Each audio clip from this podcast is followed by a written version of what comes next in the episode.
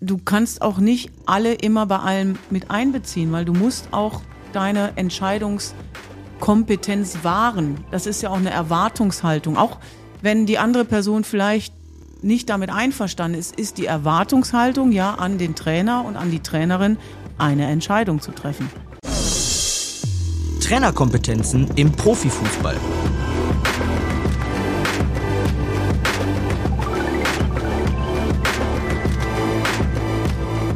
Eine Podcast-Serie der DFB-Akademie.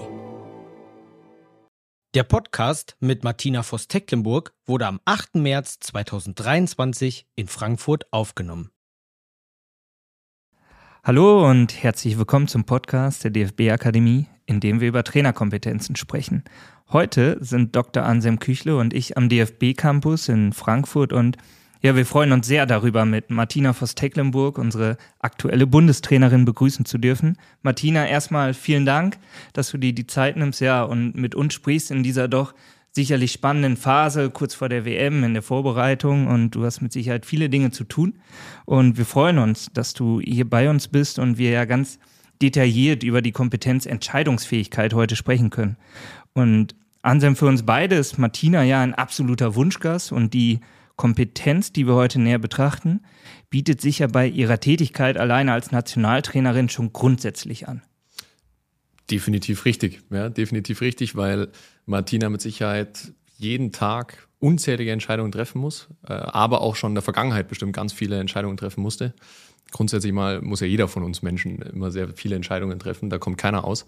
Äh, aber uns interessiert natürlich heute, ja, speziell wie du, äh, Martina, im Kontext Fußball deine Entscheidung überhaupt triffst, wie du auch mit deinen Entscheidungen zurechtkommst. Das ist mhm. ja auch immer äh, so ein Thema und deswegen freut es uns total, ja, dich heute äh, bei uns zu haben. Ja, spannendes Thema. Martina, wir starten in unsere Serie eigentlich immer mit einer erst allgemeinen Frage. Und zwar gibt es ja verschiedene Trainerkompetenzen und uns interessiert, was zeichnet für dich denn einen guten Trainer, eine gute Trainerin aus? Also gibt es Attribute, die trotz unterschiedlicher Voraussetzungen in den Vereinen, in den Verbänden, trotz unterschiedlicher äh, Typen irgendwo auch für alle gelten? Ja, ich glaube schon, dass es ähm, Parameter gibt und ein paar Dinge, ähm, die du einfach als Trainerin in deinen Kompetenzen, in deinem Repertoire haben musst. Ähm, die wachsen aber. Also die sind ja nicht von Grund auf gegeben und die lernst du auch nicht alle gleich in der Ausbildung, sondern die lernst du durch Anwendung, durch äh, bestehende Situationen, durch Herausforderungen meistern, durch äh, Niederlagen, durch Fehlentscheidungen vor allen Dingen. Und ich glaube, neben dem Fachwissen, was man natürlich irgendwo fußballerisch hat, sei es aus einer eigenen Vita heraus, sei es dann natürlich über das Lernen in den unterschiedlichen Lizenzstufen, ähm, braucht es wie bei allem eigentlich Spaß und Freude. Also totale Bereitschaft auch, ähm, sich dem einzugeben, weil am Ende ist ja schon so, dass du in einen Verantwortungsbereich gehst und du bist irgendwie dann, wenn es nicht läuft, auch immer schuld. ähm, das ähm, reduziert sich dann oft auf, auf eine einzelne Person, was natürlich so auch nicht richtig ist. Das heißt, da musst du auch eine gewisse Kompetenz haben ähm, in deinem Selbstbewusstsein, in deiner Einordnung.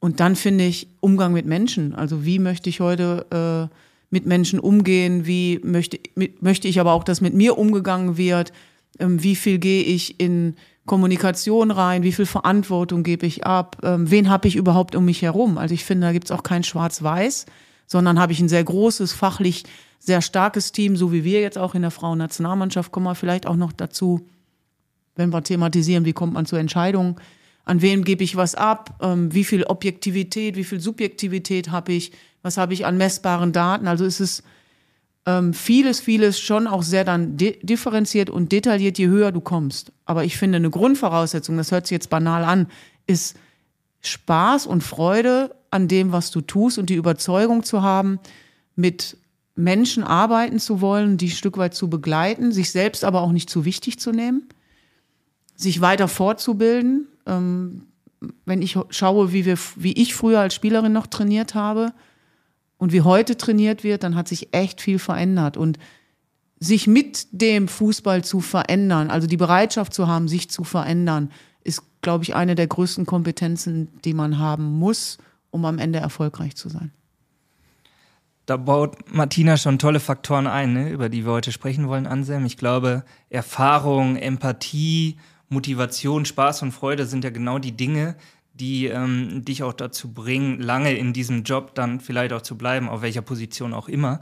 Lass uns aber auch direkt zu Beginn das Verständnis nochmal schärfen, weil du hast in deiner Studie dich ja mit den Trainerkompetenzen befasst und wie ähm, definierst du denn da Entscheidungsfähigkeit? Worüber sprechen wir heute genau?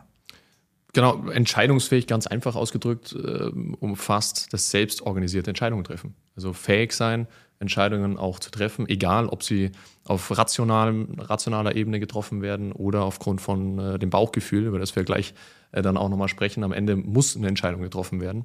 Und ja, wie treffe ich diese Entscheidung? Aber wie fühle ich mich auch mit dieser Entscheidung? Und meistens, äh, meistens basieren Entscheidungen ja auch auf Erfahrung mhm. ja, oder aber auch ähm, auf Wissen. Ja, und aber auch auf Werten, ja, die, die man als Mensch auch äh, verfolgt oder auch nicht. Äh, und deswegen kommen ja auch manche Menschen auch mit Entscheidungen dann manchmal in Konflikt, ja, weil sie beispielsweise nicht auf den eigenen Werten basieren. Ähm, und da, Martina, würde ich dir gerne auch natürlich gleich mal eine ganz interessante Frage auch stellen. Was war ja eine, vielleicht oder auch sogar die schwierigste Entscheidung, die du in deiner bisherigen äh, Trainerin-Karriere treffen musstest?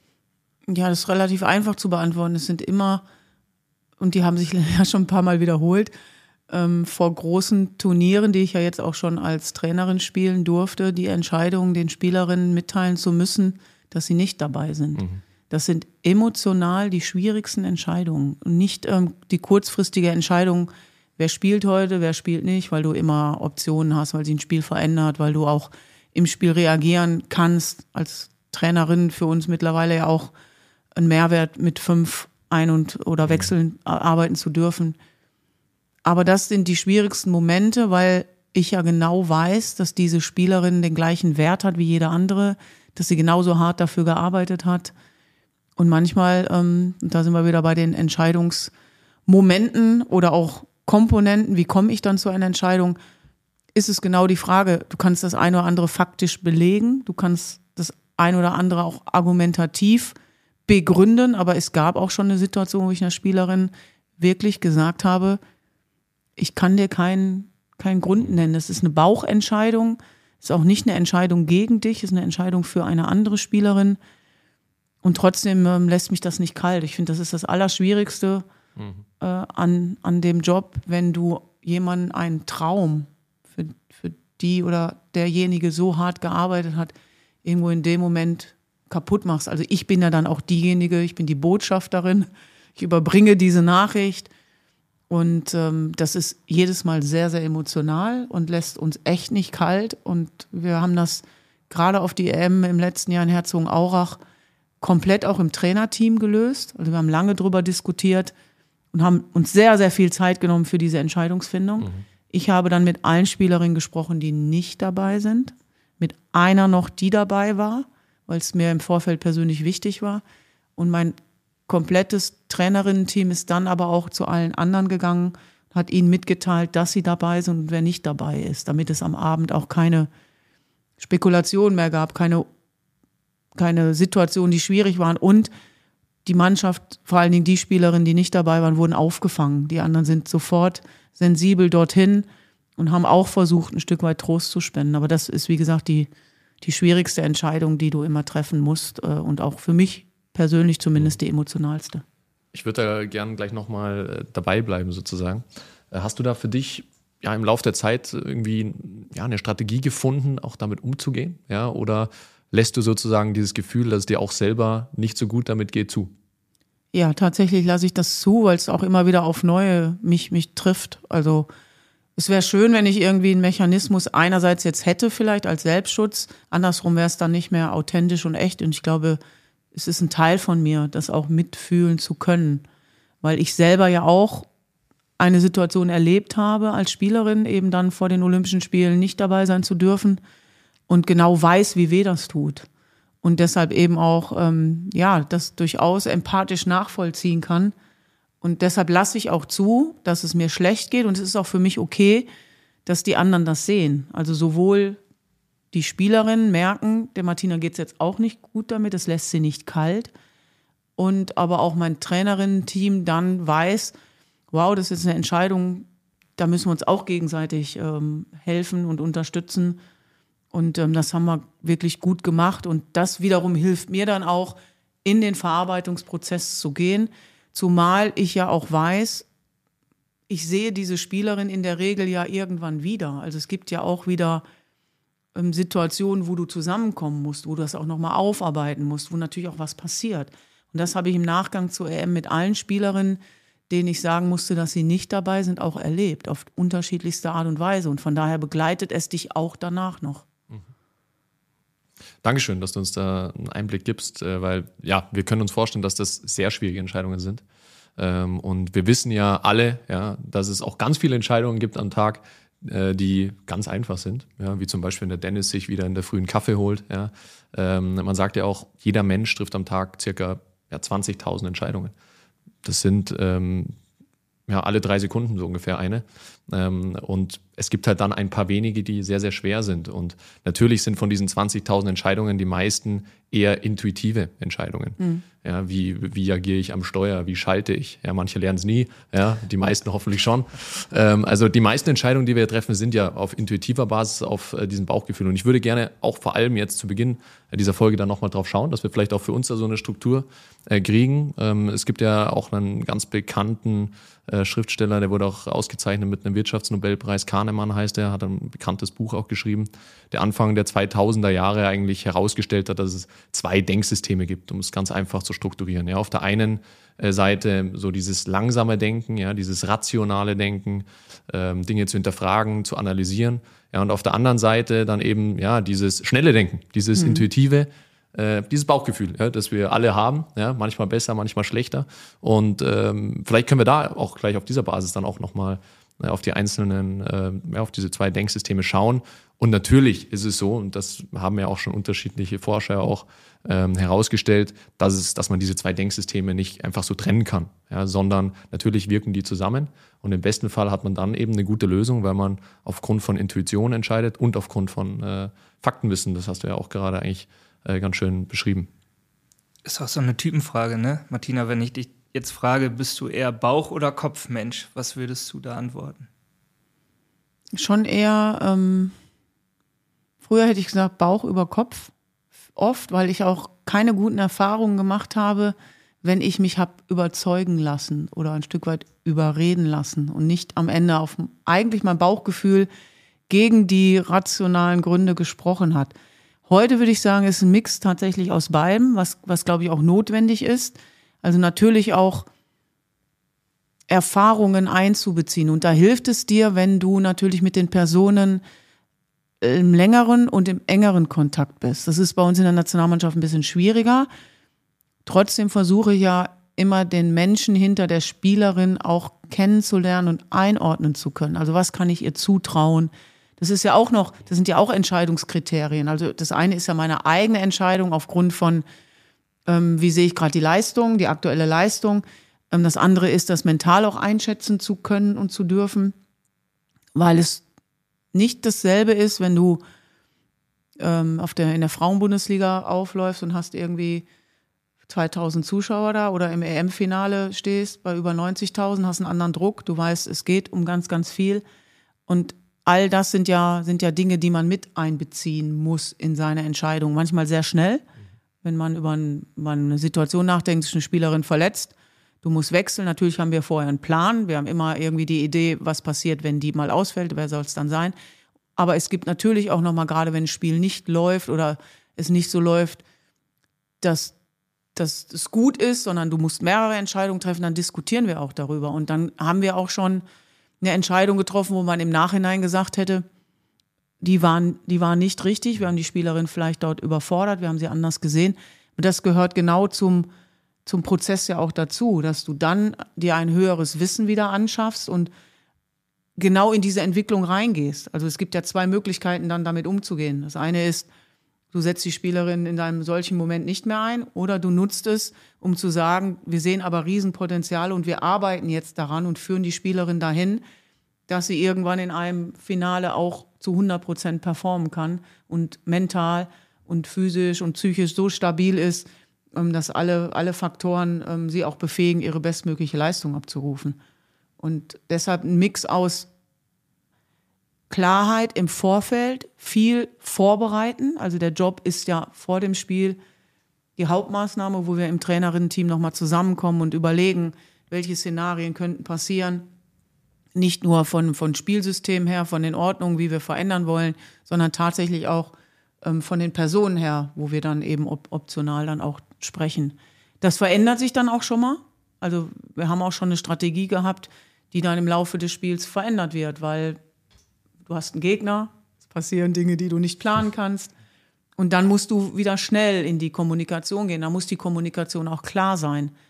Weil die Gefahr ist ja auch, je mehr Leute, umso mehr Meinungen, umso länger dauert der Prozess, zu einer Entscheidung zu kommen.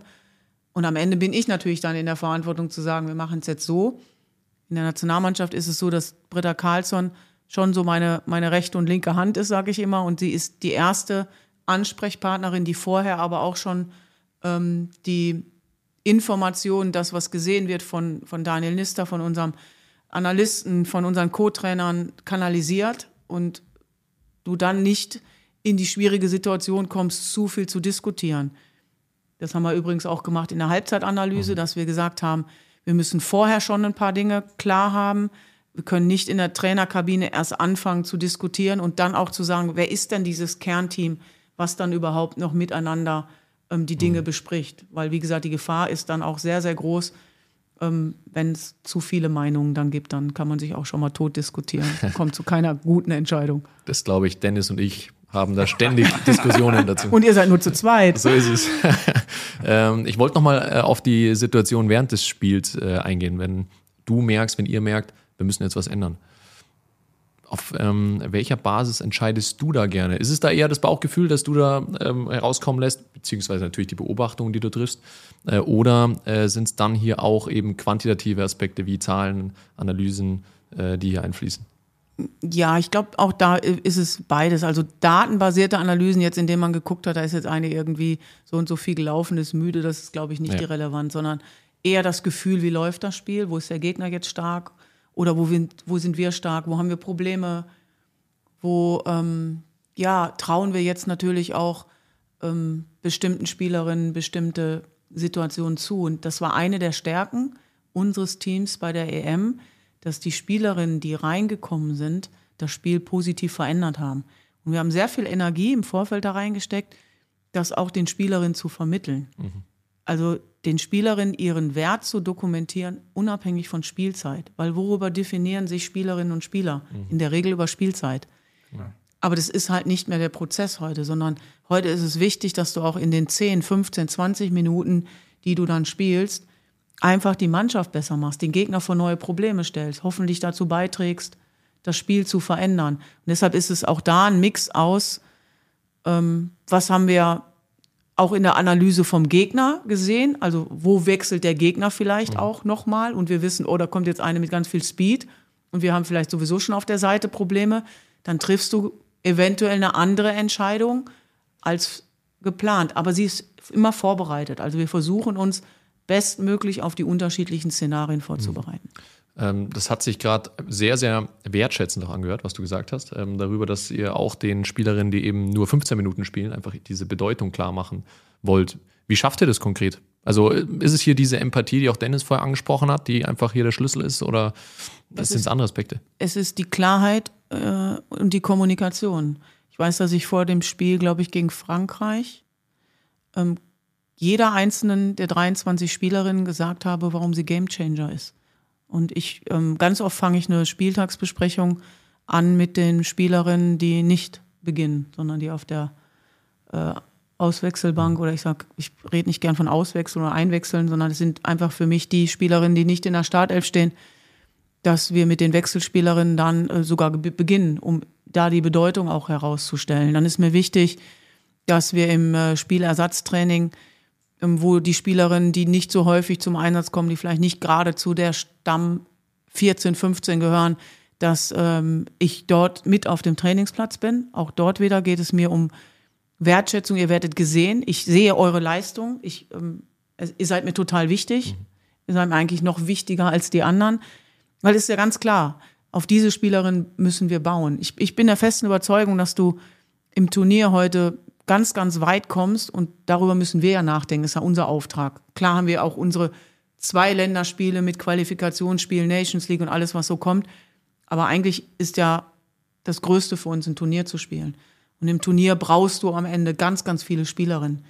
Und wenn sie nicht die Wertschätzung, das Selbstbewusstsein, die Sichtbarkeit, die Wahrnehmung bekommen, wie sollen sie dann funktionieren? Wenn sie von mir das Gefühl bekommen, ich traue dir das eigentlich sowieso nicht zu, da um Gottes Willen, ich muss dich jetzt einwechseln, dann kann es keine Leistung geben.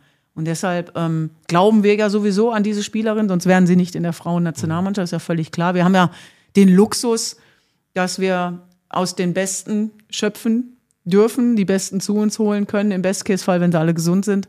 Und von daher ist es ähm, schon dann, ja, ein, ein großes Thema für uns. Und wie gesagt, da haben wir sehr viel drüber gesprochen und haben sehr viel auch ähm, mit den Spielerinnen die Signale rausgegeben, dass, dass wir das auch wirklich so fühlen, dass es nicht ein Lippenbekenntnis ist. Ich kann viel sagen, aber ich muss es zeigen und fühlen. Ich muss die Haltung auch klar nach außen, ich muss sie mit Taten und mit Leben füllen.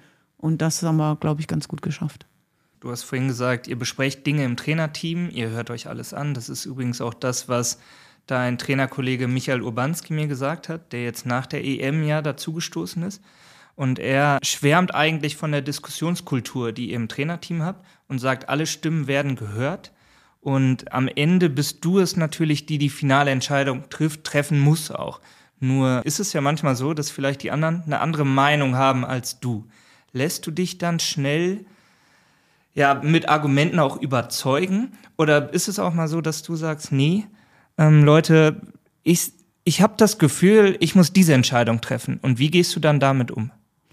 Ja, ähm, es ist genau so. Also wenn ich wirklich dann der festen Überzeugung bin, diese Entscheidung so zu treffen und nicht um mich jetzt selber zu loben, aber es war eine einzelne Entscheidung von mir ähm, vor vor einem Jahr Alexandra Popp ähm, auf die Neuner-Position zu nehmen. Also es war meine einzelne eigene Entscheidung, weil ich Alex sehr, sehr lange kenne, komplett davon überzeugt war, ähm, dass wir sie auf dieser Position mehr brauchen auf, als auf einer anderen Position.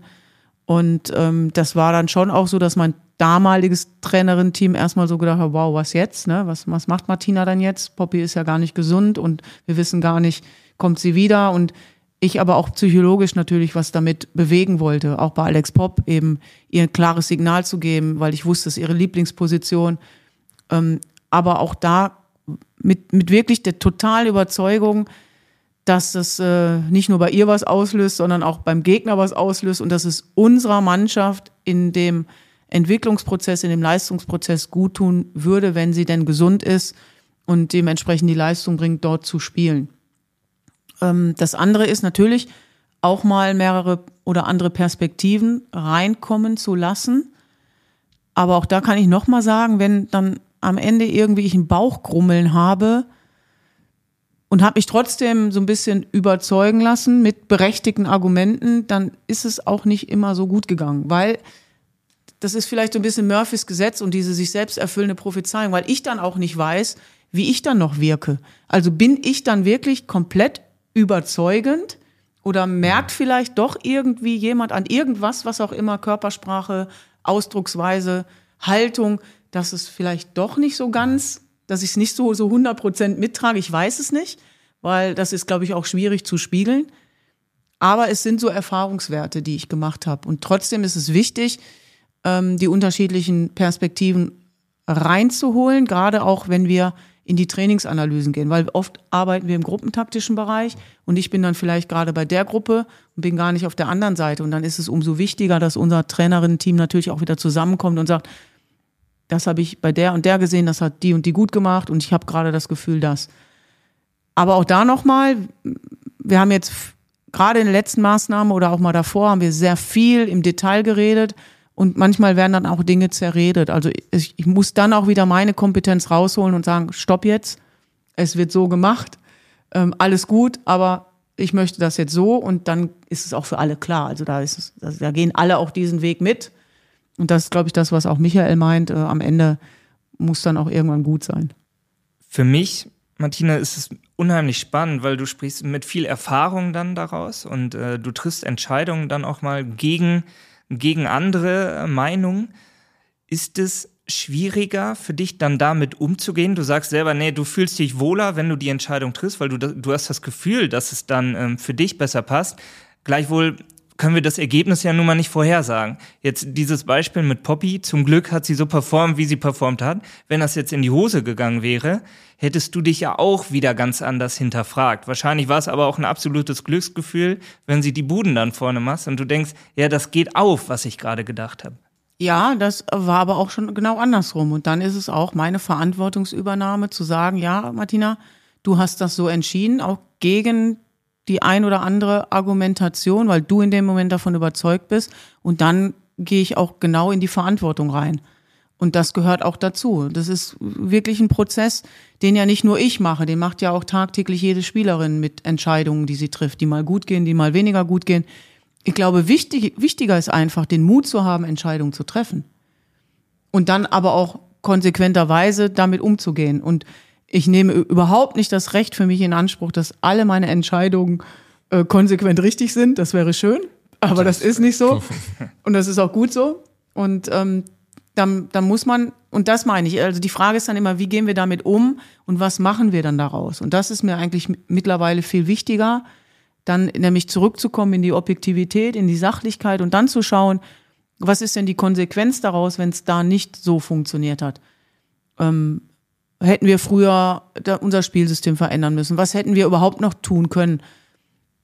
Manchmal ist es müßig, weil du die Dinge nicht zurückbekommst, über die vergangene Situation zu reden, aber es ist trotzdem wichtig, weil sie Entscheidungen, Entscheidungsfindung, Prozesse und dann auch Umsetzung für die Zukunft vielleicht verändern, ohne zu wissen, ob dann die Entscheidung wieder greift mhm. oder nicht. Aber aber nur so geht's ja. Also nur so kommen wir ja in dem Bereich auch ein Stück, Stück weit weiter. Absolut. Ich finde auch, wenn wir über Entscheidungen sprechen, wieder super interessant, auch über Erfahrung zu reden. Ähm, denn es gibt ja auch immer mal wieder das Thema, auch wir haben äh, darüber schon gesprochen, junge Trainer, äh, ältere Trainer. Äh, das hat dann natürlich schon, oder gibt es dann natürlich schon Unterschied hinsichtlich der Erfahrung. So, man weiß natürlich, äh, dass äh, auch das Bauchgefühl, intuitive Entscheidungen häufig auf Erfahrung beruhen weil ähnliche Situationen durchlebt worden sind und deswegen daraus gelernt worden ist. Ja, und der Kopf im Endeffekt weiß, was zu tun ist. Ähm, ich glaube, dass vor allem jüngere Trainer und Trainerinnen äh, auch deswegen auf vor allem Fachwissen ähm, natürlich sich beziehen, um eben diesen Erfahrung, diese fehlende Erfahrung auszugleichen. Welche Erfahrung äh, hast du damit gemacht? Genauso wie du sagst. Also gerade ich habe auch als junge Trainerin ähm, eher dann geguckt, äh, in Trainingsformen, in Übungen, in Organisationsformen, ähm, da hinterfragt, ähm, aber auch mich hinterfragt, äh, warum hatte ich jetzt das Gefühl, diese Trainingsform hat die Spielerin eher unterfordert oder überfordert. Ich habe, ähm, ich kam aus dem Leistungsfußball, aus der Nationalmannschaft, aus, der, aus den höchsten Ligen. Ich war im, im höheren Altersbereich total sicher.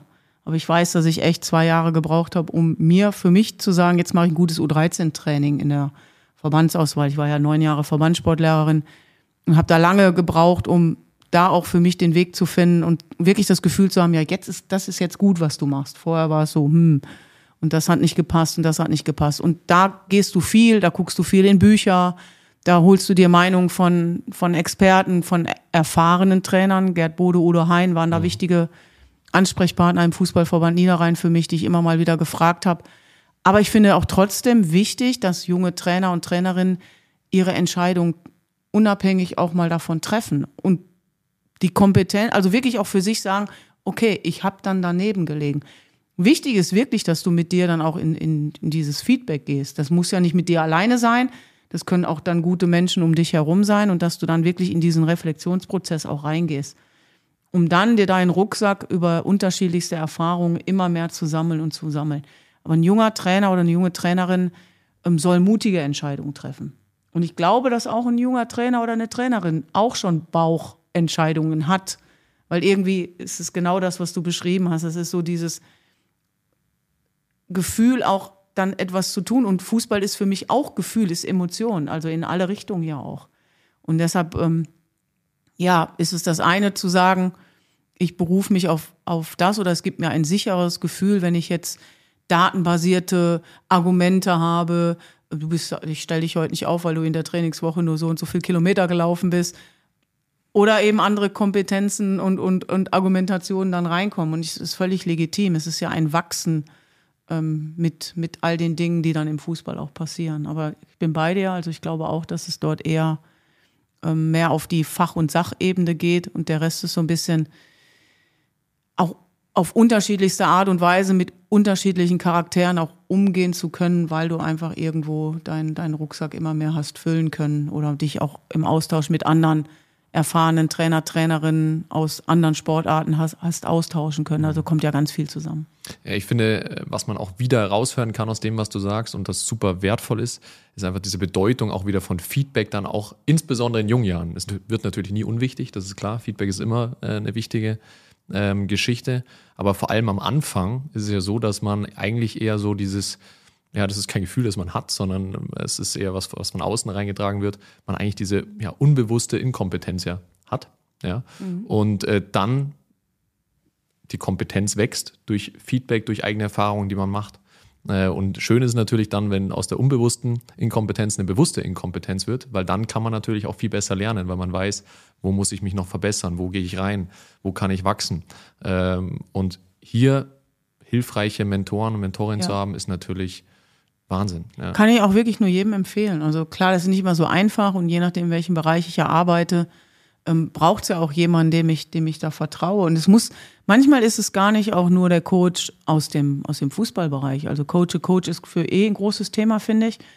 Sondern es ist ein bisschen auch die Selbstverantwortung, vielleicht einfach mal ähm, selber initiativ zu sein, über den Tellerrand zu schauen. Das dritte ist, jemand zu nehmen, der eben komplett mal gar nichts mit Fußball zu tun hat und dir vielleicht einfach auch nochmal andere Sichtweisen gibt. Ein guter Coach wird dich ja nicht ähm, Fragen, sondern oder ein guter Coach führt dich eigentlich über Fragen und Reflexionen dahin, deine Entscheidungskompetenzen äh, zu verbessern und zu verändern. Und gibt, er gibt dir ja nicht vor, er soll dir ja nicht sagen, das müsstest du jetzt eigentlich so und so machen, aus meiner Erfahrung heraus, sondern es geht ja eher über den anderen Weg. Also schau mal vielleicht, ob das der Weg für dich ist, probier dich mal aus, teste das mal. Und ähm, da habe ich die besten Erfahrungen gemacht, wenn ich solche Menschen um mich herum hatte, die mir nicht das Gefühl gegeben haben, ich habe das jetzt komplett verkehrt gemacht und er weiß das jetzt richtig und er diktiert mir das irgendwie auf, sondern er zeigt mir unterschiedliche Wege auf und die kann ich jetzt für mich ausprobieren, weil es gibt ja auch nicht den richtigen Weg. Absolut. Also Anselm kann schon auch manchmal die Person vertragen, die ihm auch sagt, wo es vielleicht mal lang geht oder nicht. Ähm, du hast es gerade aber angesprochen, dieser Weg zu einer Entscheidung zu kommen und sich da andere Meinungen auch einzuholen. Lass uns da nochmal genau auf deine Rolle als Nationaltrainerin eingehen, weil du hast ein unheimlich großes Team, zum Glück in diesem Bereich, viele Expertinnen und Experten, die äh, dich unterstützen mit ihrer Expertise auch. Und am Ende bist du dann die, die diese Entscheidung ja treffen muss. Ähm, und dann hast du aber wiederum jemanden, in der Familie oder von außen, der vielleicht mit Fußball gar nicht so viel zu tun hat. Auf wen hörst du denn mehr? Schon ähm, dann auf meine Experten und auf mein Trainerinnen-Team ist ja ganz klar. Also ich bin ja ähm, total glücklich, dass ich so eine Kompetenz und Qualität in dem Team habe. Es gibt mir Sicherheit. Es gibt mir die Möglichkeit, mich ein bisschen rauszunehmen, mehr in die Beobachterrolle zu gehen. Damit glaube ich auch, gewinnst du mehr Objektivität. Weil ich habe für mich auch gelernt, ich bin klar, ich bin emotional und, und habe auch viele emotionale Entscheidungen getroffen, aber ähm, die helfen gar nicht immer, gerade wenn es nicht läuft. Also ich finde, in schwierigen Situationen hilft dir Sachlichkeit und Objektivität und auch nochmal zurückzugehen aus bestimmten Spannungssituationen. Das gelingt auch nicht immer gleich gut. Da bin ich dann auch froh, wenn schon mal ähm, jemand aus meinem Trainerinnen-Team dann kommt und sagt, merk gerade, du wirst zu negativ, versuch mal wieder positiv zu sein oder die brauchen dich gerade. Ich weiß noch, Patrick Grollimund hatte im, irgendwann vor anderthalb Jahren eine Situation, wo der mich so mehr oder weniger von der Bank, obwohl ich ja sehr viel stehe, aber da lief es auch wirklich nicht gut. Und er gesagt, hey, jetzt musst du da nach vorne. Und das ist halt total wichtig. Und ich finde, das ist total schön, wenn ich weiß, da habe ich ein Expertenteam um mich herum, die, die mich auch als Mensch so wahrnehmen, wie ich halt bin mit meinen Stärken, aber auch dann mit meinen Potenzialen und Schwächen und mir da unterstützend zur Seite stehen. Und deshalb sind es dann schon natürlich äh, gerade auch diejenigen, die dann im Training einfach, also die auch die Meinung auch mit, mit vielen Dingen halt auch unterlegen können, weil wir viele Spiele gucken, weil wir viel im Austausch sind mit den Spielerinnen, mit den Trainern und unterschiedliche Perspektiven da einfach reinkommen. Das andere hilft aber trotzdem ab und an, wenn einfach jemand, der völlig frei ist von Situationen, von Erfahrungen, von Schubladen, von persönlichen Sympathien, Antipathien, irgendwo oben auf der Tribüne sitzt und sagt, aber das ist mir aufgefallen. Das hilft natürlich auch. Also, das möchte ich auch nicht, nicht wegreden, sondern auch da gab es schon Situationen, wo ich gedacht habe, ja, wow, ist genau so, ist mir gar nicht aufgefallen, aber es hilft mir eigentlich in Zukunft ähm, entsprechend damit umgehen zu können oder das auch nutzen zu können. So ein bisschen ist fast ein Dreiklang, ne, finde ich, bei einer Entscheidung, weil du bist auf dem Weg, eine Entscheidung zu treffen. Wie triffst du diese Entscheidung dann? Und wie gehst du dann auch mit dieser Entscheidung um, die du ja nun mal getroffen hast? Und als Cheftrainer dann in der Rolle auch dazu zu stehen, zu dieser Entscheidung? Du hast es gerade schon gesagt, du bist dann derjenige ganz vorne an der Front, wenn du so willst, und äh, dem musst du dich dann auch stellen, auch wenn natürlich ein großes Team hinter dir ist. Ne? Ja, definitiv. Also es gibt ja immer wieder äh, bekannte Beispiele und mit Sicherheit ganz viele unbekannte Beispiele äh, von Trainern, die ja dann auch eigene Fehler öffentlich äh, auch zugeben. Ja, manchmal hat es sicherlich den Sinn, etwas äh, zu verdecken, ja, ähm, die Mannschaft im Grunde zu schützen. In der Kabine geht es dann vielleicht ein bisschen anders zu. Äh, wie denkst du darüber, eigene Fehler äh, einzugestehen? Und wann hast du auch ja, wirklich Fehler vor der Mannschaft zugegeben? Ja, das ist auf jeden Fall schon vorgekommen. Ich, ich, ich finde es im Fußball ein bisschen schwierig, von Fehlern hm. zu sprechen, weil ähm, wir sind eben nicht alleine. Also, also es ist ein bisschen anders als in, in Sportarten vielleicht, wo ich jetzt nur in meiner eigenen Verantwortung bin und irgendwie, ich nehme jetzt mal den 100-Meter-Sprint und ähm, vielleicht gar nicht so viele andere Faktoren dann wichtig sind, sondern wir haben immer einen Gegner, in der Regel einen guten Gegner, vor allen Dingen bei Turnieren. Und die können auch was und die stellen dich natürlich auch mal vor Situationen und Herausforderungen, die, ähm, ja, die, die vielleicht eine, eine, eine Personalentscheidung oder eine, eine Spielstrategie ähm, dir auch, auch wegnehmen oder auseinandernehmen. Und trotzdem bist du im Vorfeld im besten Wissen und Gewissen zu dieser Entscheidung gekommen. Und deshalb finde ich es im Fußball teilweise schwierig, denn es ist zwar ein Ergebnissport, aber wo sind denn wirklich die Parameter, die jetzt objektiv auch eine Arbeit dann wirklich beurteilen. Und ich glaube, dass wir auch in eine Situation kommen könnten, wo wir im Achtelfinale oder im Viertelfinale gegen einen Top-Gegner ausscheiden würden bei einem Turnier und trotzdem uns nichts quasi vorwerfen können und alles gegeben haben und alles nach bestem Wissen und Gewissen auch reingehauen haben, was wir haben. Aber das ist halt der Fußball, das wissen wir auch. Dann wird es natürlich jede einzelne Entscheidung wird dann hinterfragt und es wird auch dann Momente geben, wo du sagst, ja, klar, du hast diese Spielerin oder diese Strategie gewählt und die hat nicht gegriffen oder du hättest da noch mal anders oder hast du zum richtigen Zeitpunkt das Richtige gesagt oder hättest du dich noch mal anders vorbereitet oder hättest du das wissen müssen? Und das ist genau das. Bernd Schröder hat immer gesagt, Fußball ist kein Konjunktiv und hätte, hätte, Fahrradkette. Ich finde, da liegt ganz viel Wahrheit drin. Aber nochmal, trotzdem tust du es. Also, weil es eben auch zu gewissen Prozessen dazugehört. Aber ich finde es echt schwierig, ähm, über Fehler zu sprechen. Wir sagen auch bei uns in der Nationalmannschaft zwar, wir wollen, wir wollen eine Fehlerkultur haben, aber ich möchte eher eine Fehlerresistenz haben. Also ich möchte, dass wir auf dem Platz eine Entscheidungskompetenz entwickeln, die, die ein bisschen unabhängiger wird von einer erfolgreichen Situation oder von einer Misserfolg, von einem Misserfolg unmittelbar auf dem Platz. Das heißt, ich möchte, dass eine Spielerin, selbst wenn sie vorher fünfmal im Eins gegen Eins gescheitert ist, dann möchte ich, dass sie es das sechste und siebte Mal trotzdem probiert und nicht dann den Mut verliert, diese Entscheidung einfach nicht mehr zu treffen, einen sogenannten Alibi-Pass zu spielen, ähm, sage ich dann immer, oder, oder nicht mehr so mutig zu sein, vielleicht eher Dinge anders aufzulösen. Und das versuchen wir permanent reinzubekommen. Und natürlich habe ich auch schon Entscheidungen getroffen, wo ich im Nachhinein vielleicht nicht vor der gesamten Mannschaft, aber vor allen Dingen dann vielleicht auch im Kontext mit der Spielerin, die dann nicht ihre Leistung hat so abrufen können, in den Dialog gegangen bin. Aber eher, um ihr auch wieder ähm, Mut zu geben, Sicherheit zu geben und ihr auch zu sagen, hey, das ist jetzt nicht schlimm, weil dann ist es doch wieder nur Fußball Und was passiert im schlechtesten Fall? Du verlierst ein Spiel. So, und nicht, Gott sei Dank nicht mehr. Also gibt es ja ganz andere Entscheidungskompetenzen, die du treffen musst, wo ganz andere Dinge von abhängig sind. Und deshalb bin ich irgendwie auch glücklich und froh, dass ich dann ähm, nur Fehler im Fußball machen, machen darf oder kann. Äh, das ist schon auch ein Privileg. Die trotzdem ärgern, ne? Ja, logisch. Weil wir lieben ja das, was wir tun und wir wollen natürlich das Bestmögliche. Und mich ärgern sie ja dann eher, weil ein Gesamterfolg dann vielleicht irgendwie nicht, nicht zustande kommt, weil ich gönne ja nicht nur mir, sondern ähm, viel, viel mehr den anderen genau auch diesen gemeinschaftlichen Erfolg. Und von daher, klar. Du hast jetzt gerade ja rund um das Thema Fehler gesprochen, dass ihr eigentlich gar nicht dieses Wort Fehler so gerne möchtet. So habe ich es jetzt auch interpretiert.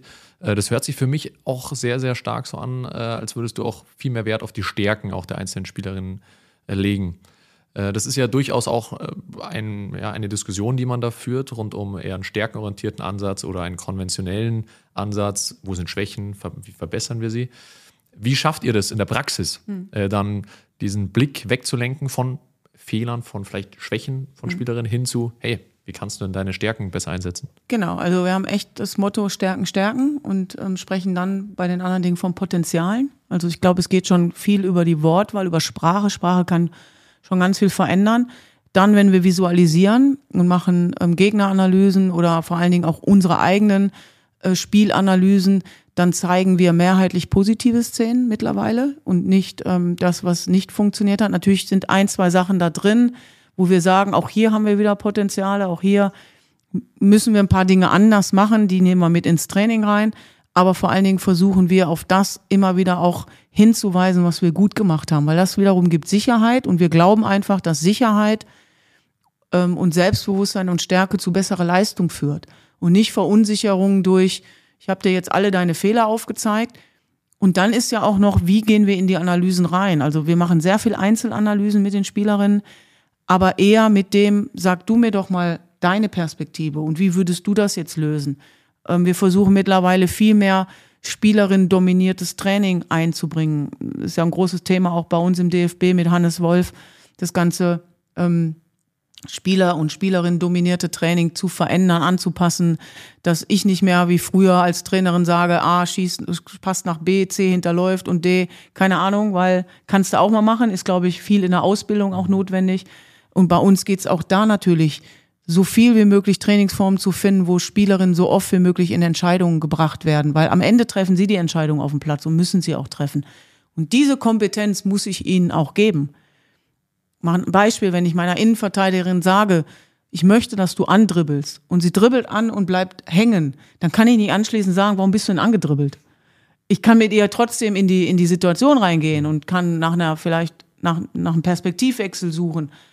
Aber das ist, glaube ich, dann am Ende der Job und das versuchen wir immer mehr auch herauszustellen und wirklich ähm, auf diesen, diesen positiven Bildern zu, zu basierend dann auch aufzubauen. Dann ist es auch viel einfacher, das Kritischere oder das, was man nicht so gut gemacht hat, auch dann nochmal mit reinzunehmen. Es fällt mir ja viel einfacher, wenn ich vorher was Gutes gehört oder erlebt habe, dann kann ich auch mit dem vielleicht nicht so Guten auch ein bisschen besser umgehen. Vermittlungstaktik, ne? Auf jeden Fall. wie, wie wird das dann angenommen? Ja, der Weg, ich glaube, als als Trainer ist natürlich eine Hauptaufgabe, auch die Spielerin dazu zu bringen, Entscheidungen treffen zu können. Und ich glaube, wir haben ja vorhin schon mal gesagt, wir treffen unheimlich viele Entscheidungen den ganzen Tag. Anselm, du hast es gesagt. Ich habe mir im Vorfeld auch nochmal die Doku Born for This angeschaut, äh, die ich ohnehin bemerkenswert finde. Nicht nur aufgrund eurer Offenheit, die ihr da an den Tag legt, sondern einfach, weil das Einblicke sind, und äh, ihr da alle mitnehmt. Das ist natürlich nicht selbstverständlich heutzutage. Es gibt aber, glaube ich, unheimlich viel äh, Verständnis dann für alle. Und auch da kommt sehr oft das Wort Entscheidung vor. Es gibt Trainerinnen, die Entscheidung treffen, wer kommt in den Kader. Es gibt Spielerinnen, die Entscheidung treffen auf dem Platz. Das hatten wir auch schon. Wir haben über Alex Pop gesprochen, die vor dem Finale für sich auch ein bisschen mitentscheiden musste, okay, ich gehe jetzt zu dir, Martina, und sag dir, pass auf, ich bin verletzt. Ich kann, ich kann hier nicht agieren wie, wie es tun sollte. Es gibt Schiedsrichterinnen, die Entscheidungen treffen auf dem Platz, die mal für uns, mal gegen uns ähm, ausfallen, die wir auch mal besser, mal schlechter verstehen.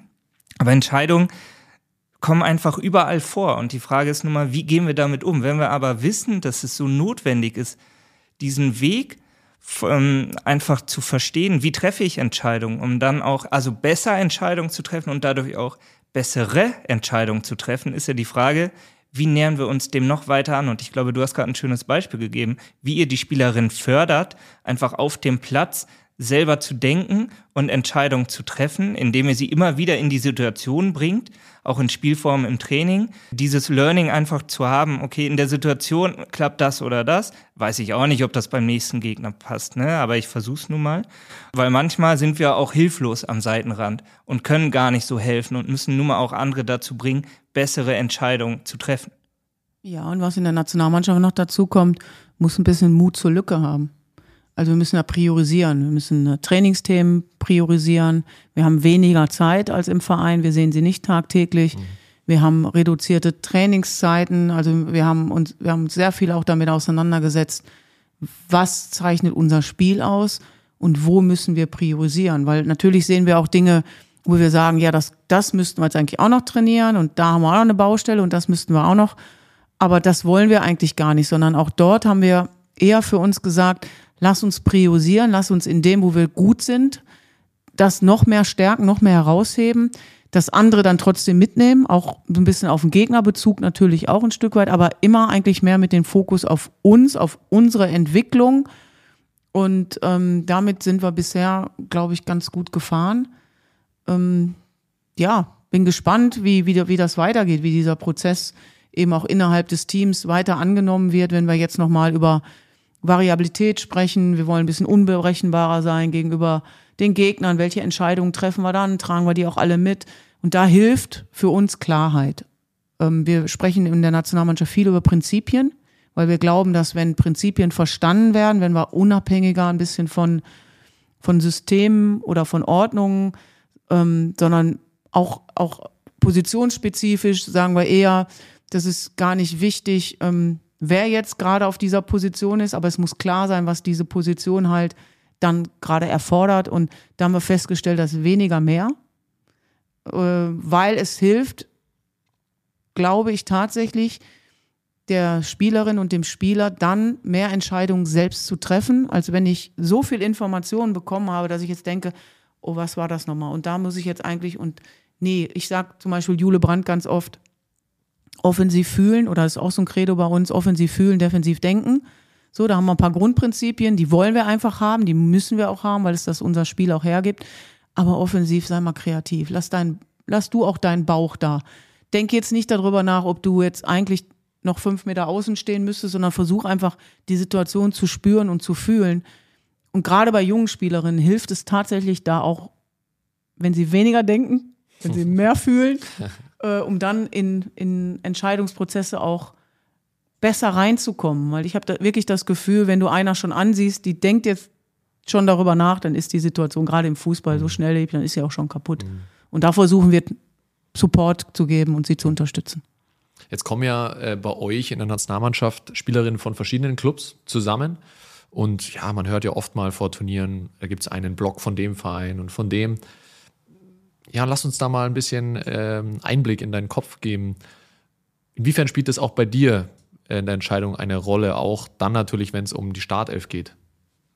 Ja, das hilft auf jeden Fall, wenn du weißt, dass ähm, die Spielerinnen ähm, sich gut kennen. Und klar, ähm, glaub, ich bin davon überzeugt, dass eine Blockbildung auch hilft. Trotzdem muss immer die Basis die Leistung sein. Und ich würde immer eine, eine, eine Leistungsbasis vor einem Block setzen. Also wenn jetzt die Spielerin X aus Verein Y äh, trotzdem gerade die bessere Leistung bringt und nicht im gleichen Verein ist wie vielleicht un ihre unmittelbare Spielerin, die neben ihr, wo, wo viel Interaktion ist, dann würde ich mich trotzdem dafür entscheiden. Aber es hilft. Mhm. Und es hilft natürlich auch, wenn wir wissen, wir nehmen jetzt gerade für die Frauennationalmannschaft das Thema Wolfsburg und Bayern, weil nun mal die meisten Spielerinnen aus diesen Vereinen kommen. Dann hilft es uns natürlich extrem, auch dort mit den Trainern im Austausch zu sein, zu wissen, wie ist Ihre Spielidee? Was machen Sie? Wie setzen Sie es um? Ähm, wir haben einen Multiplikator dadurch. Wir, haben, wir arbeiten eigentlich an den, an den gleichen Themen und das hilft uns natürlich auch, ähm, Leistung stabiler hinzubekommen. Mhm. Wie verhält sich das im Kontext der Prinzipien? Ähm, ich meine ja, unterschiedliche Clubs arbeiten ja auch mit, mit Prinzipien. Äh, unterscheiden die sich auch manchmal so, dass man sagen muss, uh, das ist jetzt schon fast äh, eine konträre Perspektive? Nein, ich glaube, so, so weit ist der Fußball dann nicht auseinander, dass es komplett konträr ist. Aber äh, wir haben vielleicht eine, eine andere Idee von, von dem, also ich mache ein Beispiel, wir wollen vielleicht, dass beide Außenverteidigerinnen ähm, offensiv mit unterstützen, dass also auch ballfern immer eine Aktivität ist von der Außenverteidigerin, während die vielleicht im Verein sagen, nein, eine Außenverteidigerin ist auch immer mit im Defensivblock und, und macht die Restverteidigung, den Zugriff, wie auch immer man das nennen möchte. Und ähm, dann geht's wieder darum, bei uns zu sagen, auch in der Einzelanalyse, wenn wir halt Bilder nehmen aus dem Verein, dann sagen wir nicht, ähm, dass wie, ihr, wie du das jetzt da gemacht hast, ist verkehrt. Das maßen wir uns also wirklich nicht an, mhm. weil wir ja nicht immer eins zu eins wissen, wie war die Aufgabenstellung, sondern wir sagen, in der Situation hätten wir es eigentlich gerne, dass du dort ein bisschen höher bist oder ein bisschen tiefer oder die Situation halt ähm, auf unser auf unsere Offensiv- und Defensivprinzipien gedacht halt adaptiert. Mhm. Das gelingt aber mittlerweile auch ganz gut. Ich muss da jetzt nochmal zurück zu diesen Fehlern. Ja, es tut mir sehr leid, aber dann will ich nochmal rein. Mhm. Äh, denn, Könnte ein äh, Fehler sein. Also. werden wir gleich sehen. Ja? Ähm, wir Menschen sind ja auch irgendwo Gewohnheitstiere. Ja? Und äh, wir hatten jetzt schon drüber gesprochen, Intuition entwickelt sich durch Erfahrungen und so weiter. Und so weiß man ja auch mittlerweile, dass es auch gewisse Wahrnehmungsfehler gibt, die wir Menschen alle irgendwo mehr oder weniger äh, ausgesetzt äh, sind. Äh, einer von diesen Wahrnehmungsfehlern ist zum Beispiel der Confirmation Bias. Ja, es gibt ja unterschiedliche Bias, ähm, der besagt, dass man irgendwo auf den, ja, irgendwo ähm, Einschätzungen auf seiner Meinung irgendwo beharrt. Ja? Wenn man sich mal eine Meinung über eine Spielerin gebildet hat, dass, dich, dass sich diese eigentlich nicht verändert. Hast du dich selber schon mal dabei erwischt? Ja, ich glaube, ähm, das darf man ehrlicher und fairerweise sagen, dass ähm, dieses, ich nenne es immer Schubladendenken, ähm, gefährlich ist. Und da hilft es dann, dann das meine ich, da hilft es dann wirklich, wenn nochmal andere Perspektiven und andere Wahrnehmungen auch reinkommen, weil oft ist es auch dort so, wenn ich eine Spielerin nicht so gut sehen möchte, weil ich nicht gerade so ein gutes Bild von ihr habe, dann fallen mir die Szenen eher auf und mehr auf, wo sie es nicht so gut macht als das andere. Und da müssen wir Wege finden, entweder indem ich dann komplett rausgehe und andere das machen lassen, nämlich mit einer anderen Objektivität oder mit einem anderen Gefühl. Ähm, und das hilft. Und deshalb tut's auch gut, wenn wir dort mal wieder Perspektiven von außen, von, ja, ich nenne es mal so ein bisschen unbelastet auch, auch haben. Deshalb ist auch ganz gut, wenn sich Trainerteams immer mal wieder verändern. Oder wenn sich natürlich Teams Mannschaften immer mal wieder verändern, weil sonst, äh, also im Bestcase-Fall ist es, ist es so, dass du ja immer eine besondere Beziehung zu bestimmten Spielern und Spielerinnen hast und die funktionieren halt mehrheitlich auch immer. Aber wenn es eben anders ist, dann ist es vielleicht auch mal ein bisschen unfair. Und ich kann nur sagen, auch hier wirklich nicht aus dem Nähkästchen geplaudert, aber einfach so wie wir sind, da hilft uns Birgit Prinz. Mhm. Richtig, richtig gut weil sie dann schon auch schon mal sagt zu uns, ich habe gerade das Gefühl, ihr schießt euch jetzt auf die ein. Und ähm, wir dann sagen, oh ja, das ist tatsächlich so. Und dann hilft sie uns wieder in diese objektiveren Argumente, Gesicht, Gesichtspunkte, Meinungen, Bilder wieder reinzukommen. Und ähm, das ist total wichtig. Und deshalb tut's auch gut, wenn jemand, das hast du vorhin ja auch gemeint, Dennis, so ein bisschen extern ist, ähm, auch in bestimmte Themen gar nicht rein muss, weil am Ende, ich muss ja immer irgendwie in die Entscheidung rein mit der Spielerin. Das ist immer so ein, mhm. ne, die Bundestrainerin hat entschieden, ich spiele oder ich spiele nicht, ich sitze auf der Bank oder ich bin nicht im Kader, ich bin oder ich spiele gar keine Rolle. Und für die andere, die nicht in dieser Entscheidungsposition ist, ist es natürlich viel einfacher, aber für uns umso hilfreicher, Dinge ein bisschen anders zu betrachten. Und deshalb ist es ein riesen Mehrwert, ähm, dass ich auf diese Kompetenzen zurückgreifen kann. Und jetzt stehst du kurz vor einer Weltmeisterschaft, hast eigentlich gerade, ich sag mal, die EM verarbeitet oder vieles daraus mitgenommen und es geht ja so ein bisschen tatsächlich Schlag auf Schlag und so wie du schon berichtest, im Trainerteam gab es ja äh, Wechsel. gehen wir mal nicht davon aus, dass jetzt im Kader der gleiche Kader der EM auch der gleiche Kader für Australien Neuseeland ist, auch wenn er wahrscheinlich größtenteils so aussehen wird. Und ähm, aber auch da sind die Entscheidungen zu treffen. Lass uns mal mit Blick auf dieses Turnier so ein bisschen schauen, auf deine, auf deine Rolle als Cheftrainerin auch. Jetzt hast du natürlich diese Phase davor, wo du den Kader zusammenstellen musst, aber wie bereitest du dich dann auch auf die Phase vor, wenn ihr wirklich vor Ort seid? Also erstmal geht es, glaube ich, jetzt um ein paar grundsätzliche Entscheidungen. Es ist eine Weltmeisterschaft in Australien und Neuseeland, also für uns nur in Australien, aber die ist extrem weit weg und jetzt meine ich nicht vom Zeitfaktor, sondern einfach von der Entfernung. Das hat Konsequenzen und die Konsequenzen haben wir auch noch nicht komplett besprochen. Also ich kann auch hier ein Beispiel machen, damit es vielleicht ein bisschen klarer wird, was ich meine. Wie viele Spielerinnen nehmen wir mit? Also 23 dürfen wir mitnehmen. Ich habe sehr dafür gekämpft bei der FIFA, dass wir mehr Spielerinnen mitnehmen dürfen. Ähm, Hätte es auch gut gefunden, wenn man das verändert, weil ich finde, so ein Turnier ähm, kannst du natürlich mit 23 bedienen, aber was ist alles davor und danach? Und wir sehen immer mehr im Belastungsmanagement, dass wir viele Verletzungen haben, immer mehr nach großen Turnieren.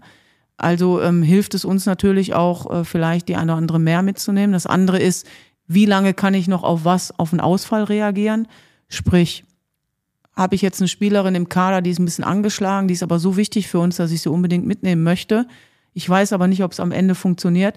Muss ich eigentlich den Backup mitnehmen nach Australien? Weil wenn ich sie dann am Matchday minus eins vor dem allerersten Spiel, wo ich noch reagieren kann, also der allerletzte Moment ist 24 Stunden vor diesem Spiel, und dass dann eine Spielerin nachkommen, nach Australien, dann kann ich sie in den ersten beiden Spielen nicht einsetzen. Jetzt kann man sagen, ja, aber die war ja nicht dabei und deshalb ist ja die Chance gar nicht so groß. Ja, aber dann lass eine zweite auf der Position ein bisschen Probleme haben, dann ist die ganz schnell dabei. Also das sind mal Grundsatzfragen, die wir jetzt auch für uns beantworten müssen. Die haben wir noch nicht beantwortet, weil es auch unterschiedliche Sichtweisen gibt. Wie lange nehmen wir wie viele Spielerinnen überhaupt mit? Weil es gibt für alles gute Argumente. Es gibt Argumente damit zu Beginn in die erste Abstellungsphase 28 Spielerinnen mitzunehmen. Das haben wir im letzten Jahr gemacht, für jede Position quasi ein Backup zu haben, damit auch der taktische Input kommt, damit wir selber auch ein objektives Bild haben. Wann definieren wir die, die 23 und fliegen wir dann wirklich nur mit 23 rüber aus den genannten Gründen? Machst du das, dann gewinnst du einen sehr engen Team Spirit mit diesen 23, weil die, die mitgehen und nicht im 23er Kader sind, müssen diese Rolle annehmen und die ist ja brutal schwer. Also ich fliege vielleicht mit nach Australien als 24, 25. Puh, was macht das mit mir? Kann die Spielerin die Rolle annehmen? Geht das überhaupt? Was gewinnen wir damit als Mehrwert? Das sind ganz, ganz viele Aspekte wieder, die in dieser Entscheidung, in dieser Entscheidungsfindung eine Rolle spielen. Die müssen ausgesprochen werden, die müssen überlegt werden. Ich glaube auch nicht, dass es eine, eine klare Antwort bisher darauf gibt. Ich glaube, wir müssen wirklich einfach schauen, wie ist unser Kader dann, welche Fragezeichen und Baustellen haben wir noch? Wo gibt's noch Probleme? Wie viel Alternativen haben wir dort? Also auch hier, wir sind im Zentrum einfach überragend besetzt und können viel mehr Spielerinnen auf einem sehr, sehr hohen Niveau im, im Zentrum ähm, nominieren als vielleicht auf der an, ein oder anderen Position. Und von daher, äh, ja, ist es echt spannend, sich mit dieser ganzen Thematik auch auseinanderzusetzen. Und deshalb ist der Prozess jetzt noch nicht safe bei mir. Also ich bin wir, wir sind immer noch in diesem Findungsprozess und, und brauchen, glaube ich, auch noch ein bisschen dafür, um anhand der, der bestehenden Situation, Kadersituation, Verletzungssituation, aber auch dann Philosophie, ähm, eine Entscheidung zu treffen, hinter der wir dann alle stehen. Anselm, du hast für deine Studie ja nicht nur mit Trainern gesprochen, sondern auch mit Sportdirektoren. Und wir hören ja schon ganz viel raus bei Martina, dass dieses Entscheidungen treffen diese Entscheidungsfähigkeit als, als Cheftrainer unheimlich relevant ist. Wie sehen die Sportdirektoren denn diesen Bereich? Also grundsätzlich konnten wir sehen, dass bei Selbst- und Fremdeinschätzung sich die Geister oft geschieden haben. Ja, das war bei der Entscheidungsfähigkeit nicht so. Also Entscheidungsfähigkeit war eine derjenigen Kompetenzen, wo sich die Trainer in der Selbsteinschätzung, ich sage jetzt mal von den Kompetenzen, die wir drin hatten, am schwächsten gesehen haben. Also dort am meisten Potenziale noch bei sich äh, gesehen haben. Und genauso haben es auch die Sportdirektoren bewertet. Ähm, es war am Ende, es gab zwei Kompetenzen, äh, wo sie sich einig waren. Also Selbsteinschätzung, Potenzial und auch für die Sportdirektoren Verbesserungspotenzial rund um Entscheidungen. Und Beispiele kamen dort auch sehr nah von der Praxis. Also eigentlich äh, ne, ja, das Spielfeldcoaching ähm, hat hier eine Rolle gespielt. Wann wechsle ich aus? Traue ich mich auch mal vielleicht ja, in der 46. Minute äh, drei äh, frische Spieler zu bringen oder vielleicht auch in der ersten Halbzeit einfach eine Entscheidung zu treffen, weil wir äh, etwas, eine Veränderung benötigen. Und hier haben speziell die Sportdirektoren äh, sich geäußert. Ich glaube, dass das Thema Entscheidungen treffen immer ein Thema sein wird, das die Menschen beschäftigt, weil es einfach auch oft mit den Gefühlen anderer zu tun hat. Äh, und äh, wer will schon den anderen Menschen irgendwo enttäuschen? Ja, und Spannend wäre es ja. dann, wenn dieser Sportdirektor am Spielfeldrand steht und plötzlich die Trainerrolle hat. Ja. Ob er dann noch genauso entscheiden würde, ähm, wie er auf der Tribüne oben entscheiden würde, indem er sagt, eigentlich mir hättest du doch jetzt in der 30. Minute, 30. Minute wechseln müssen. Mhm. Ganz klar. Also, ne, ich glaube, ihr wisst, was ich meine. Ähm, es hat natürlich auch ganz viel mit deiner Rolle, mit deiner Funktion zu tun, dass es ähm, relativ einfach ist, dann auch mal schnell kritisch ähm, dem anderen zu sagen, du hast eine falsche Entscheidung getroffen. Und ich finde das äh, sehr, sehr gefährlich, weil ich glaube, du kannst immer erst in der bestehenden Situation wirklich fühlen für dich, wie entscheidest du denn jetzt? Ähm, das ist ja im Alltag genauso. Also wenn es dann schwierig wird, wenn eine Herausforderung gibt, ich, wenn, wenn ich vielleicht weiß, da hat jemand meinem Liebsten etwas angetan, also wie gehe ich dann damit um? Ne? Viele sagen dann, ja, dann würde ich mich wehren und keine Ahnung. Oder du wirst auf der Straße jetzt angegriffen und willst Zivilcourage zeigen und nimmst dir das total vor, aber kannst es dann aus bestimmten Gründen nicht. Also das, das finde ich schon, das ist dann schnell gesagt, da hättest du doch jetzt wirklich dich so und so verhalten müssen.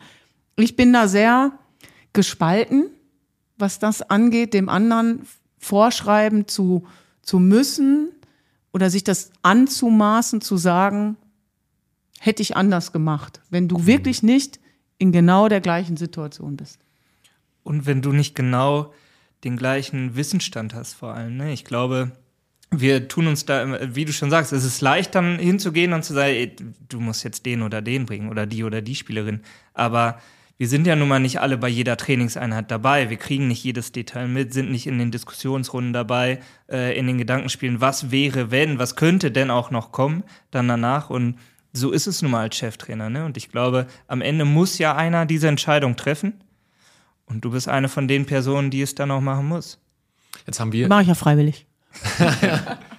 Jetzt haben wir in der Studie ja Trainer und Sportdirektoren einbezogen, äh, keine Spielerinnen und Spieler. Äh, ich finde, aber dieses Beispiel ist noch super spannend, weil da erleben wir es ja auch so, dass natürlich Spielerinnen und Spieler häufig ja auch nicht einverstanden sind mit äh, Entscheidungen der Trainer. Natürlich vor allem dann, wenn sie nicht spielen. Ja, und was ich sehr spannend finde, ist eben dann zu beobachten, wenn sich die Rolle der Spieler verändert hin zu einem Entscheider. Denn dann äh, kommt ja häufig dieses Aha-Erlebnis auch, oh ja, so ist das also, ja, wenn ich dann äh, einfach äh, elf spielen lassen äh, darf und die anderen nicht. Ja, äh, dann kommt meistens eine Drehung und äh, auch das hatten wir schon das eine oder andere Mal. Es hilft halt, immer mal wieder die Perspektive zu verändern und einfach auch mal in die, in die andere Person hineinzuschlüpfen und zu gucken, hm, wie könnte die denn denken. Und auch in Bezug auf einen selbst, vielleicht auch mal, man sagt da ja dissoziieren, also auch mhm. mal aus sich herausgehen und auch mal zu gucken, hm, wie könnten denn andere Personen über mich auch da denken? Mhm. Ist es denn auch aus einer anderen Perspektive vielleicht die richtige Entscheidung? Ja, mhm. das, das muss nicht immer helfen, aber das kann auch mal eine Strategie sein, um vielleicht auch aus einem anderen Blickwinkel auf eigene Entscheidungen zu schauen. Auf jeden Fall. Aber das ist, also ich finde auch, es, es gibt auch nicht dieses richtig und falsch und diesen einen Weg. Wenn ich überlege, dass ich als junge Trainerin auch mal habe, alle meine Spielerinnen eine Mannschaftsaufstellung machen lassen. Also spannend, ne? So, mhm. was glaubt ihr jetzt?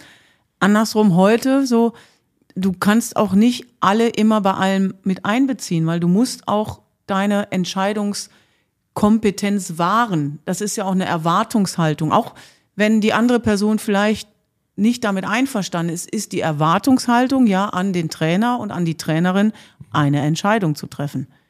Und die muss nicht immer gleich sein. Ne? Also das, das Meinungsbild muss ja nicht übereinander liegen. Und dann vielleicht zu viel, ähm, zu viele Meinungen reinzuholen, kann auch dazu führen, dass es ähm, eher auch so rüberkommen könnte, wow, du bist jetzt verunsichert, ne? guck mal, die traut sich jetzt irgendwie vielleicht auch gar nicht ja, e-, eigene Entscheidungen zu treffen. Und manchmal ist ja auch, geht es dem anderen auch besser, wenn man ihm eine Entscheidung abgenommen hat. Das ist auch klar. Also wir hatten, gerade weil du auch Alex Pop genannt hast, natürlich an dem Abend vor dem Finale das Gespräch. Alex, was machen wir ähm, jetzt mit morgen? Wir wussten ja, dass sie leicht angeschlagen ist oder schwer angeschlagen ist. Und auch da war es so, dass, dass wir dann übereingekommen sind, ein Vertrauensverhältnis zu haben, wo ich gesagt habe, die Entscheidungskompetenz oder wie du dich entscheidest, die liegt komplett bei dir, aber du kannst dir sicher sein, dass ich jede Entscheidung, die du triffst, zu 100 Prozent unterstütze. Was bedeutet, kommst du vor dem Spiel und sagst, es geht nicht, dann geht's nicht. Kommst du und sagst, Martina, ich probier's, dann vertraue ich, dann probierst du. Und wenn du dann nach zehn Minuten runter musst, dann werde ich nicht sagen, Poppy, wie, wie hast du es denn probieren können, sondern dann haben wir das besprochen und nach zehn Minuten wärst du runtergegangen. Und ich stehe komplett hinter dieser Entscheidung. Und das finde ich halt auch total wichtig, dass es dann bei, bei sowas Wichtigen auch Partner gibt und Partnerinnen gibt, die dir, die dir einfach sagen, du musst die Entscheidung zwar treffen, aber ich bin dein Anker und ich stehe komplett dahinter und gib, gib, hau nicht dann nachher drauf, weil ich das Gefühl habe, es war jetzt komplett die falsche Entscheidung so sollte es auch in jedem Trainerteam laufen. Ne? Ich glaube, so ist es ja dann auch bei euch. Ich, da kommt es auch auf Kommunikation, auf Transparenz an, auf dann irgendwann das Gefühl, dass man hat, wenn wir da zurückgehen nach Wembley, jetzt stellt euch mal vor, wir haben über Perspektivwechsel gesprochen, jetzt warst du nah dran an Anselm, aber wenn du Alex Popp bist und diese Entscheidung treffen sollst im vollbesetzten Wembley-Stadion und zu sagen, ja, nee, ich kann jetzt nicht mitspielen, was da wohl gebrodelt hat in ihr, ne, Wahnsinn mit Sicherheit Emotionen pur, aber ich glaube auch wahrscheinlich super viel Adrenalin, ja, das dann äh, am Ende dazu geführt hat, äh, auch eine Entscheidung zu treffen.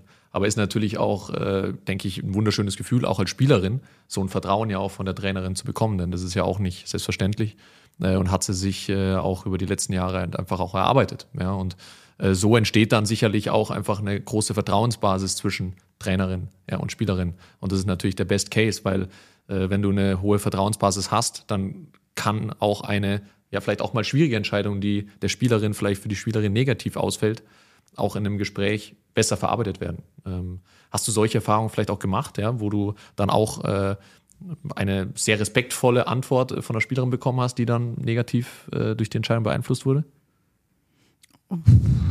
Müsste ich jetzt echt überlegen, aber ja, ich glaube schon, weil ich bin ja jetzt schon auch so lange Trainerin, dass es mhm. sicherlich auch die Situation gab. Mhm. Aber ich bin komplett bei dir. Also am Ende geht's geht's immer um, um das Gleiche. Also dem anderen schon den Support zu geben und, und die Sicherheit zu geben. Und ähm, oder eben ihm, wenn sie es denn möchte, auch die Entscheidung abzunehmen. Also wenn Poppy mir dann gesagt hätte, nee, Martina, nimm du mir die Entscheidung ab, dann nehme ich sie ab. Aber auch dann ist es ausgesprochen. Also ich finde, das ist halt wichtig, dass es klar ist, ähm, warum dann die eine oder die andere Person im Best Case gemeinschaftlich eine Entscheidung trifft, aber dann auch wirklich dazu stehen. Und das erleben wir ja im Alltag auch, auch permanent, dass wir dort auch, wir, wir sind ja nicht alleine auf dieser Welt, sondern wir sind ja permanent im Austausch mit wichtigen Menschen um uns herum und ähm, treffen auch Entscheidungen ja für für eine Familie, für ein Weiterkommen, für